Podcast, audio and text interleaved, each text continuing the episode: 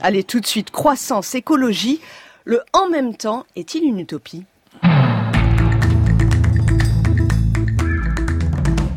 28 août 2018.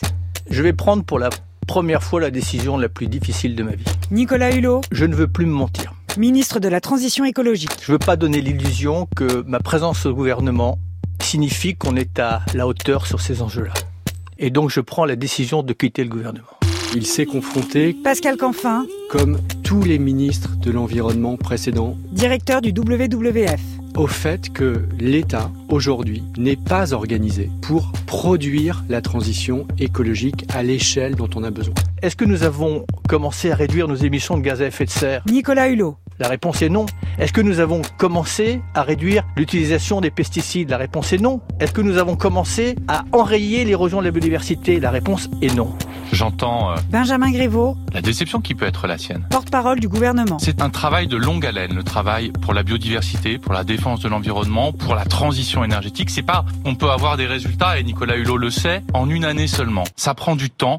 Eh bien, je crois que dans le constat que faisait Nicolas Hulot à cette antenne, Pierre Rosanvallon, c'était justement de constater qu'on ne mobilise pas. professeur au Collège de France. Et quelle est la raison de cette non-mobilisation? C'est la difficulté d'articuler des projets de long terme et puis des intérêts de court terme. Il y a un appétit de croissance dans les sociétés modernes qui s'avère Daniel Cohen, inextinguible. Économiste. Et donc, chaque fois qu'on laisse entendre qu'il faudrait renoncer à un chouïa de ce progrès euh, matériel au nom euh, d'impératifs euh, plus vastes, on sent immédiatement des crispations. Mais je pense qu'il faut aller plus loin. C'est tout simplement quelque chose comme une incapacité nouvelle à se projeter dans l'avenir, dont la, la crise écologique et la difficulté de la, de la résoudre est, est l'expression. Ce que je dis vaut pour euh, la communauté internationale. Nicolas Hulot, On s'évertue à entretenir, voire à réanimer un modèle économique, marchand, qui est la cause de tous ces désordres. Il y avait un malentendu. Arnaud Gossement, L'un euh, ne jure que par l'économie, l'autre que par l'écologie. Non, Nicolas Hulot est un pragmatique. avocat, spécialiste en droit de l'environnement. On oppose écologie et économie. On se rend pas compte que les énergies renouvelables, ce sont des emplois, etc. Non, c'est toujours un coût. C'est un coût l'écologie. Ce sont des taxes, c'est des dépenses. C'est pas effectivement facile à expliquer l'écologie et c'est pas encore pris au sérieux. C'est un ministère parmi d'autres. On a bien écouté Nicolas Hulot, la France, la France de l'accord de Paris, les discours sur la planète à préserver, Emmanuel Le Chypre. En réalité, ce qu'il nous a dit, c'est que nous ne sommes même pas engagés dans la transition énergétique. C'est vrai ça? Bah, là, on a une illustration euh, de l'idée que, euh, en France, vous savez, on a toujours l'impression que quand on a un problème, on fait une loi et on a résolu le problème. Et ben là, le sujet de l'écologie, on voit bien que euh, c'est malheureusement pas le cas parce que des lois, euh, on en a eu, des politiques qui s'emparent du sujet, apparemment, quand même, on en a eu. Rappelez-vous, pour ne pas remonter très loin, Nicolas Sarkozy avec son Grenelle de l'environnement. Alors après, il a un peu tourné Kazakh en devenant pas climato-sceptique, mais enfin moins engagé, mais il y avait quand même eu des choses dans le Grenelle de l'environnement. François Hollande, bon, il y a cette, ce fameux accord de Paris qui a été spectaculaire, mais il y a quand même la loi de transition énergétique euh, de euh, Ségolène Royal, qui est quand même une loi euh, euh, 212 articles avec Précise, des mesures, des mesures précises euh, pour les ménages, pour les entreprises, pour les collectivités euh, euh, locales. Pour et la au final, répartition de notre mix énergétique. oui, hein, effectivement, il y a va- des projections. Ouais. euh, Qu'est-ce qu'on peut faire euh, pour s'engager dans cette transition Et finalement, quand on regarde les résultats, c'est vrai que c'est quand même assez euh, assez euh, décevant. Si vous prenez par exemple euh, les émissions de CO2, bah, on se rend compte qu'elles elles augmentent à nouveau. En Euh, 2017. Ouais, elles ont à nouveau euh, augmenté. Si vous prenez la consommation de pesticides, on a l'impression que la consommation de pesticides euh, diminue, mais en fait pas du tout. Elle, elle ne baisse pas. Euh, les ventes de voitures euh, à l'ancienne entre guillemets, bah, elles continuent euh, à augmenter aussi. Alors on peut se réjouir qu'il y ait un peu plus d'énergie renouvelable dans notre mix énergétique, mais ça reste quand même, euh, ça reste euh, quand même euh, on- on met- faible. On peut se ouais. réjouir que les Français euh, consomment davantage de bio, mais on est quand même très loin du compte. Vous êtes euh, d'accord Oui, oui, avec Emmanuel, oui, Christian oui, bien sûr. Au-delà de la loi, on n'a pas fait grand-chose. Alors en même temps, quand on regarde 90, 2016, nos émissions de gaz à effet de serre, elles ont quand même diminué de 14%. On pourrait se dire, on a peut-être un petit peu commencé à changer de modèle. Mais non, parce qu'en fait, c'est l'effet d'une part de la désindustrialisation de la France et d'autre part de la crise de 2007-2008 et de ses effets. En fait, vous l'avez dit, Alexandra, Emmanuel l'a dit, nos émissions de gaz euh, de CO2 sont reparties en 2017, plus 3,2. Et on pourrait se dire, oui, mais c'est un problème général. Non, on fait moins bien que les autres pays La européens. Chine fait beaucoup plus vite. La Chine fait Ouais. plus- Mais même les autres pays européens qui sont juste autour de nous, pendant Mm. qu'on a baissé de 14, les autres pays européens ont baissé de 22. On est complètement en retard. Et dans ce tableau-là, qui est quand même un petit peu noir, euh, Est-ce que est-ce qu'on peut faire le bilan Macron? Est-ce qu'il ne s'est vraiment rien passé depuis son accession au pouvoir, Emmanuel? Bah, On a eu des paroles euh, assez fortes. Hein. Euh, tout le monde, euh, effectivement, se rappelle du mec hors planète, euh, Grete. Avec l'accent. Ouais, avec l'accent. Mais c'est la rentrée, c'est difficile, ça va revenir. Euh, mais quand on regarde finalement les actes, bah tout est décevant. Alors bon, le nucléaire, c'est un sujet particulier parce que certains considèrent que s'engager dans le nucléaire, c'est être, c'est aller vers cette transition écologique. Mais enfin, ce qu'on constate, c'est quand même eu, il y a quand même eu un recul de l'ambition de réduction de la part euh, euh, du nucléaire. Euh, sur les perturbateurs endocriniens, c'est en deçà de ce qui était attendu. Sur le glyphosate aussi. Alors oui, il y a eu l'interdiction, par exemple, de vendre des voitures diesel et essence à partir de 2040. Ça, c'est effectivement un progrès. L'arrêt de la recherche de l'exploration pour les hydrocarbures. voilà, c'est beaucoup plus... Parce que bon, Notre-Dame-des-Landes, on met ça à l'actif de Nicolas Hulot, mais il n'y a pas beaucoup de rapport entre euh, Notre-Dame-des-Landes et la transition euh, écologique. Donc il y a quelques succès, mais enfin c'est quand même euh, aucune inflexion de tendance forte chez Emmanuel Macron en faveur de l'environnement. Ouais, il y a des plus et des moins. Moi, je trouve il y a quelques plus. Euh, les plus, c'est quoi? C'est que le président a quand même accéléré sur la fiscalité carbone. À chaque fois que vous aimez, vous êtes une entreprise, un ménage, vous émettez euh, plus de CO2, bah, va falloir payer un peu plus cher. Pour nous, ménages, ça se voit dans les prix de de de de, l'essence, par exemple. Et puis, l'accord de Paris avait dit euh, l'objectif, c'est le fameux facteur 4. Faut qu'on divise par 4 nos émissions de CO2. Nicolas Hulot l'a dit. Non, c'est pas suffisant. En plus, je veux que la France, elle soit neutre sur le plan du carbone. Ça veut dire quoi? Ça veut dire qu'à chaque fois qu'on émet du CO2, on a nos forêts nos plantes qui permettent d'en séquestrer dans le sol, il ben faut pas qu'on en émette plus que ce qu'on est capable de séquestrer. Et donc, comme on est capable d'en séquestrer à peu près aujourd'hui, sous réserve des, de, de, l'amélioration technologique, 50 millions de tonnes de CO2, ça veut dire que c'est beaucoup plus que divisé par 4. Donc, il avait fixé un objectif plus ambitieux. Le problème, ça c'est les deux plus, le problème c'est que derrière, il y a deux mois, c'est que pour faire ça, il y a de l'argent. Il faut de l'argent. Or, l'argent... C'est la condition du en même temps eh, écolo-éco. Si on eh fait de la ben transition, il faut des milliards d'euros, c'est ça, ben, Christian Oui, alors il y a...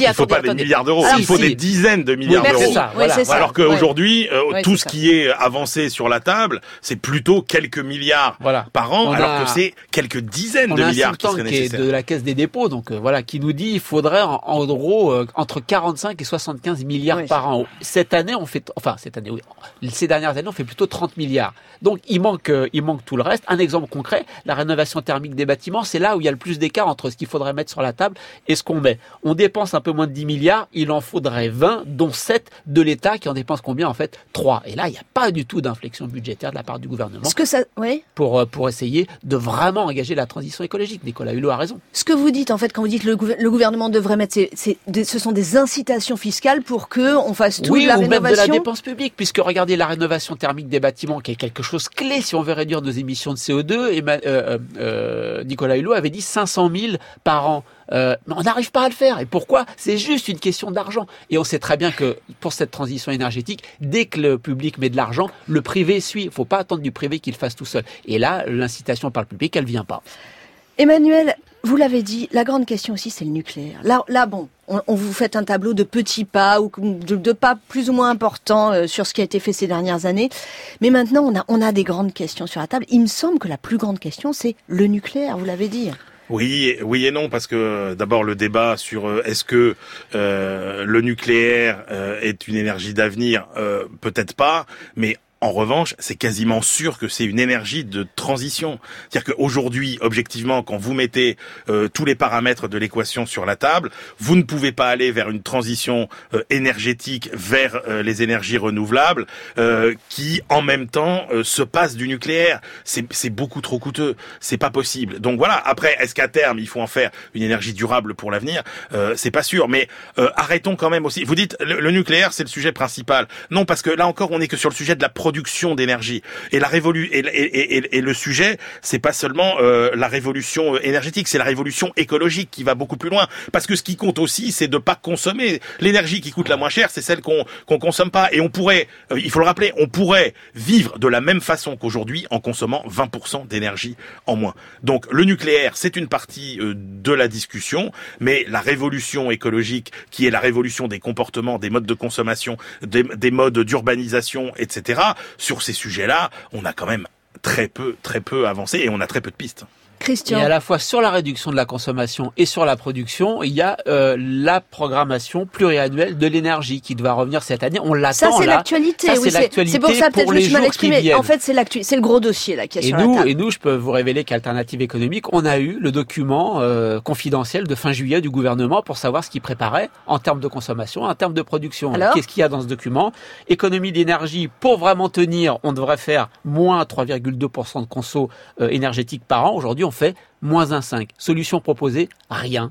Sur la, sur, la, sur la production, il y a un scénario absolument incroyable que le gouvernement, pour l'instant, pour le document de fin juillet qu'on a vu, tient, avec une forte hausse à partir de 2025 de la demande d'électricité. Que personne n'y croit, aucun expert n'y croit, sauf le gouvernement. Et, bien évidemment, pourquoi il dit ça, le gouvernement?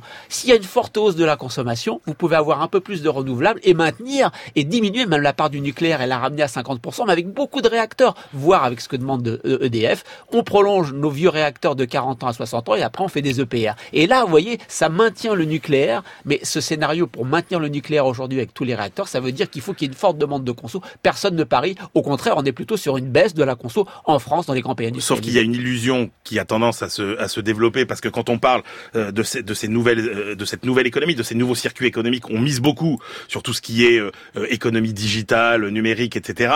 Et on a tendance à considérer que cette économie digitale, elle est dématérialisée finalement. Non, elle consomme l'énergie Et voilà, fond. et voilà. Et ce qu'on a tendance à sous-estimer, c'est ce que ça consomme en matière d'électricité, ce que ça consomme en matière de ressources naturelles, de métaux rares, etc.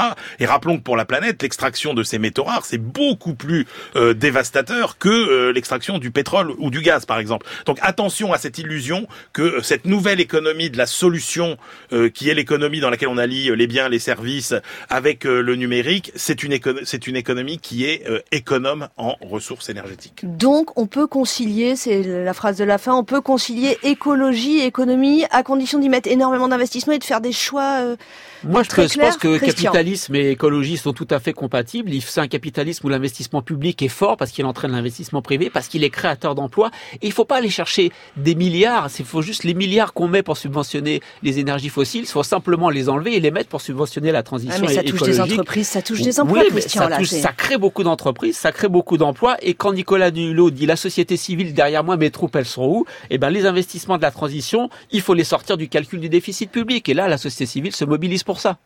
Emmanuel Le Chypre et Christian. Oui, Emmanuel. Non, non, mais toujours. dire- Non, mais dès- l'instant où la transition énergétique, dès l'instant la transition c'est de l'innovation, euh, c'est forcément de la croissance euh, Et de l'emploi. euh, et de l'emploi. La- Le vrai sujet, le vrai sujet, c'est quand même de redonner de la valeur au temps. Le temps n'a plus de valeur aujourd'hui. Redonner de la valeur au temps, mais ça c'est pas ça c'est pas euh, génétiquement lié au capitalisme. Donc oui, il y a une forme de capitalisme qui peut aider à la transition énergétique. Emmanuel Le Chypre et Christian Chavagneux, les débatteurs du samedi.